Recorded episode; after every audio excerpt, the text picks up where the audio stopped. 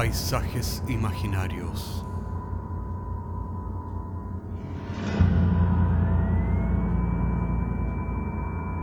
Una producción Cortés Rojas.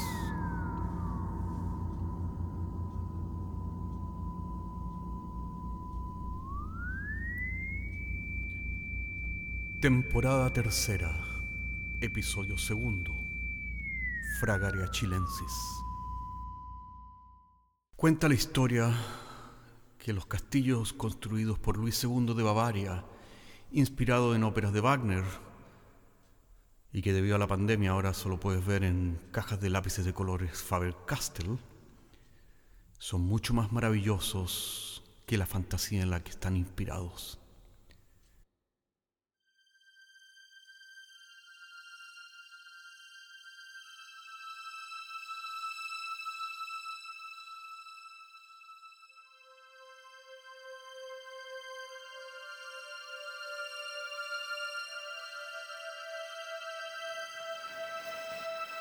Los primeros recuerdos que tengo como niño es una casa llena de libros de historia. Mi padre se pasaba las noches de invierno enteramente sumergido en esos libros. Mm, amaba la historia. Recuerdo que era muy común eh, para mí como niño eh, ser testigo de las tertulias que tenía mi padre con algunos eh, poetas, literatos, intelectuales de aquella época en mi casa. Ellos hablaban y yo con mis antenitas paradas, como todos los niños, podía escuchar ciertas cosas que ellos hablaban. Eh, recuerdo una álgida discusión intelectual que tuvo mi padre con sus contertulios acerca del valor de la novela. Mi padre sostenía un punto de vista que, según la opinión de, sus invitados, era absolutamente impopular y barbárico.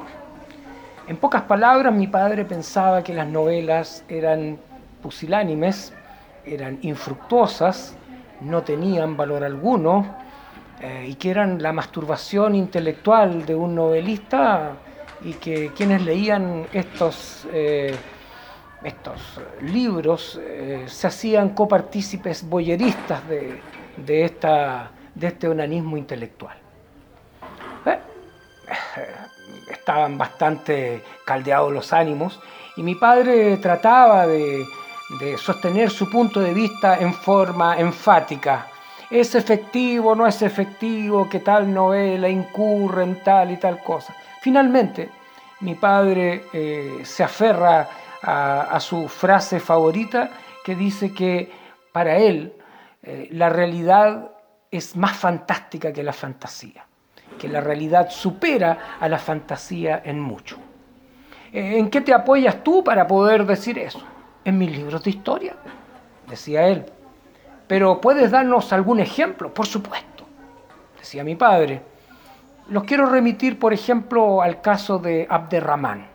Abderramán fue un califa del califato de, Córdoba, en la España islámica, que estaba profundamente enamorado de Sahara, una esclava blanca cristiana que habían, eh, los árabes habían eh, sacado de algún país del norte de, Europa, había sido un secuestro. Eh, esta esposa que él tenía tenía lamentablemente profundas depresiones Miraba por la ventana hacia el norte añorando su reino, su país de nacimiento, y al parecer echaba mucho de menos la nieve.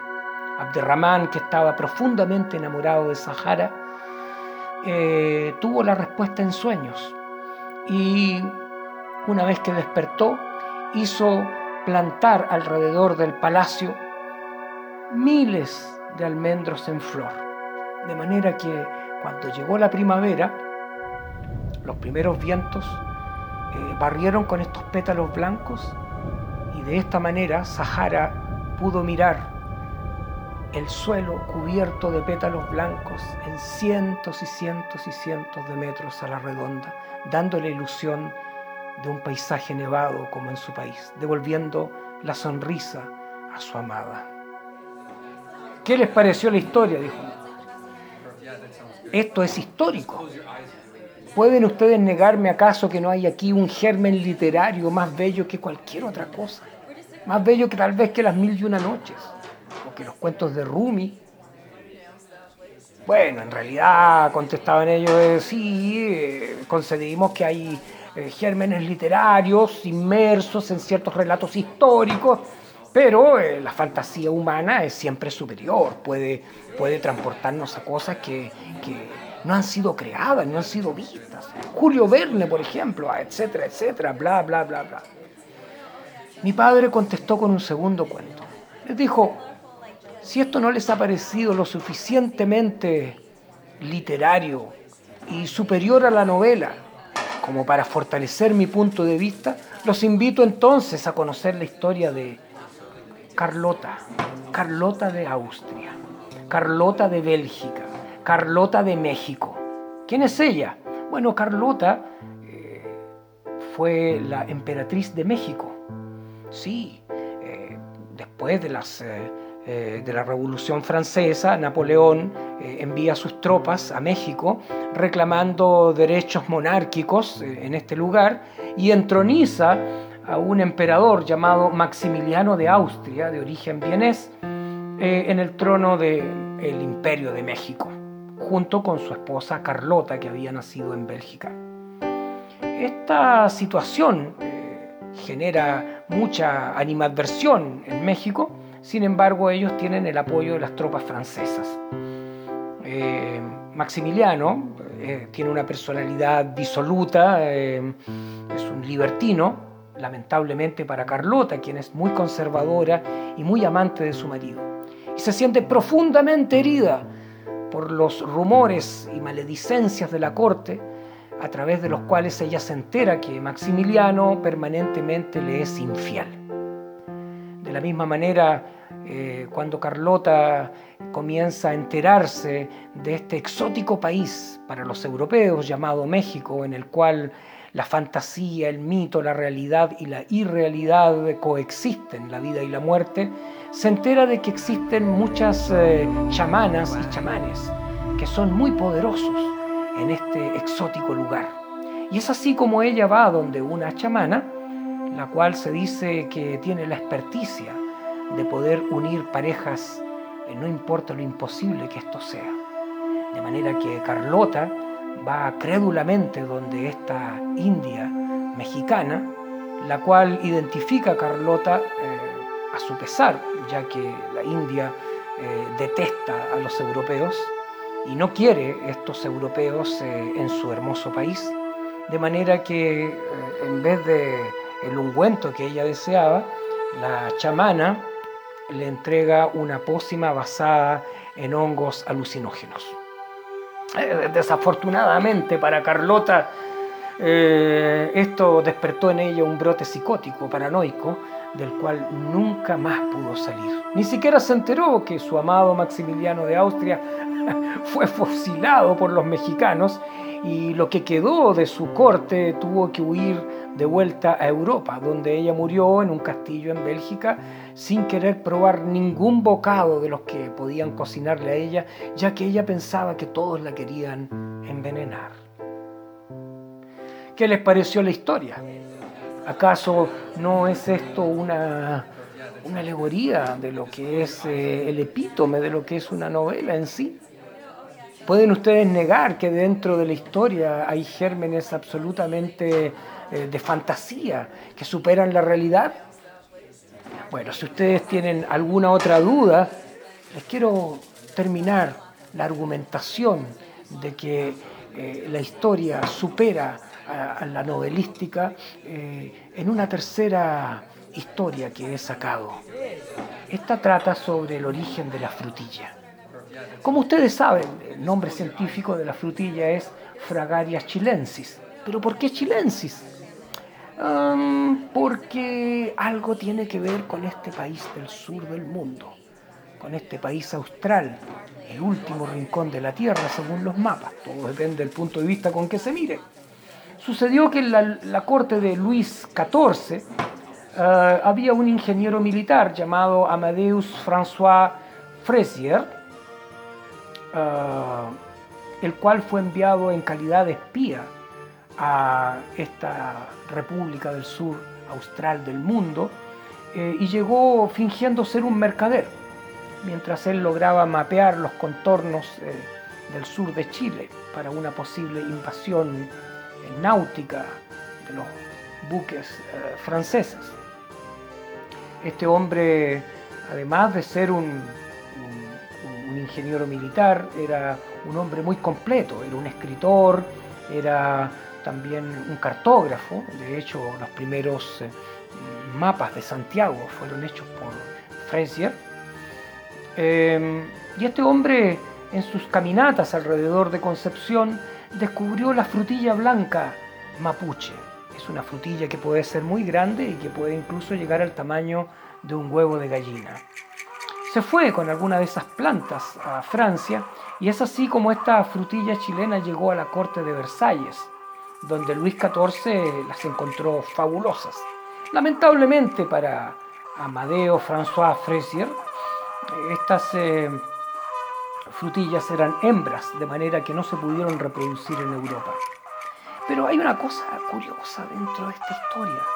Este mismo Amadeo François Fraisier es el descendiente eh, de Julius de Berry, un escocés que en el año 916 le presenta a Carlos III de Francia una bandeja llena de fresas, o llamadas frutillas por nosotros. Teniendo tanto éxito, tan, tan éxito, tan rotundo, que obtiene un título de nobleza. Y es así como cambia su apellido de Julius de Berry. Berry, hay que decir que en inglés tiene que ver con uh, strawberry, uh, blackberry, todos los berries, uh, el apellido de Fraise, que en francés es fresa, frutilla, y que comienza a transformarse este apellido hasta llegar a Fraisier, de Amadeo François Fraisier.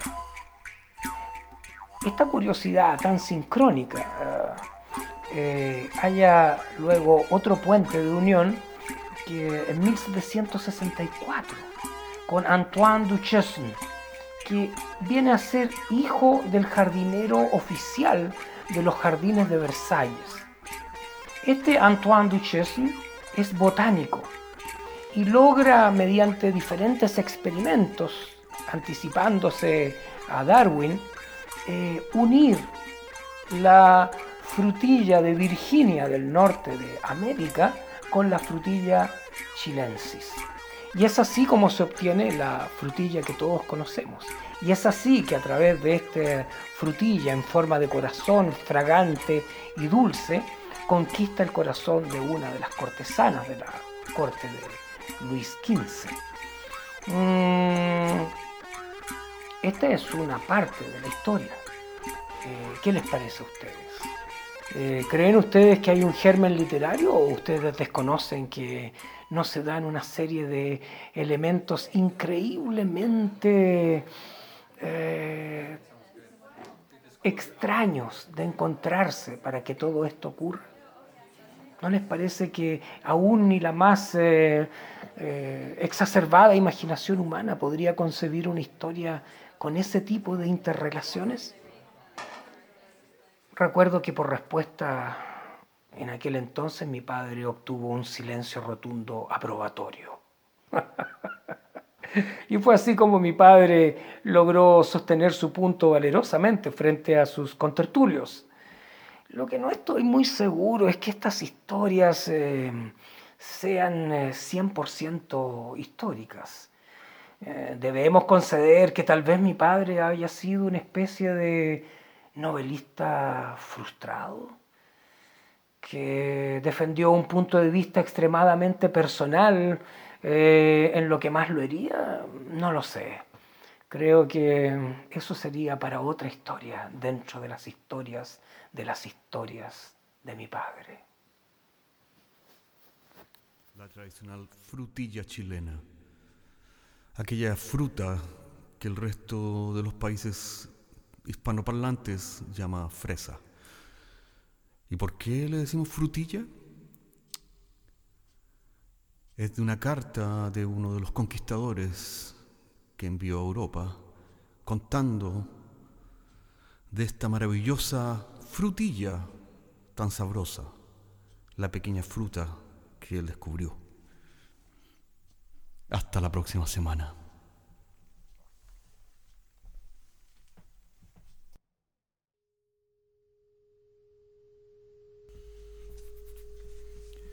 Paisajes Imaginarios es un podcast semanal que se distribuye con una licencia pública general. Puedes encontrarnos en iTunes, Spotify o donde quieras que escuches podcasts. Contáctanos a paisajes.caco.cl. Hasta la próxima semana.